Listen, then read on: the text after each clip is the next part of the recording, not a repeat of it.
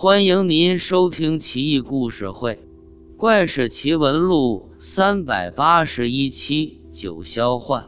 当年汉武帝东游，还没出函谷关呢，就被一个庞然大物挡住了车架。这个怪物身长好几丈，有点像牛，眼睛是青色的，闪着耀眼的光芒，四只蹄子深陷泥中，原地喘着气，怒目圆睁。随行百官惊骇不已。汉武帝询问东方朔：“这啥玩意？怪吓人的。”东方朔故弄玄虚，笑而不答。令人取来美酒，顺着怪物的嘴灌下去，一直灌了十壶酒，怪物像冰山一样消解，最后化作一缕青烟而去。汉武帝惊呼：“神了！别卖关子了，快说吧！”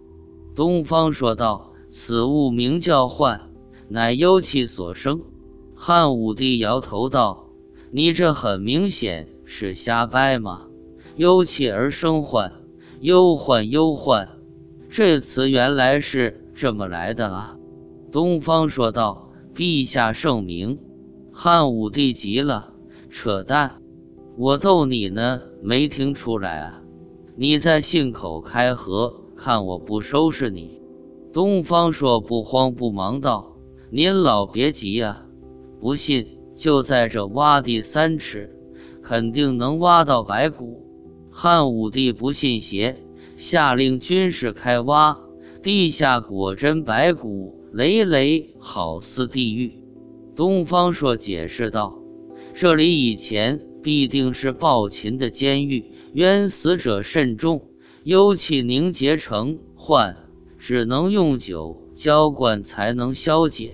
所谓借酒浇忧愁，就是这个道理。”汉武帝这才信服，笑道：“你小子真有点门道呀，当得起博物之士的名号。”汉武帝下令将所有的御酒都浇灌在尸骸上，一阵烟雾蒸腾，骸骨都化为乌有。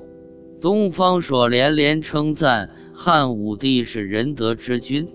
这个故事中幽气。成缓的说法很有趣，耐人寻味。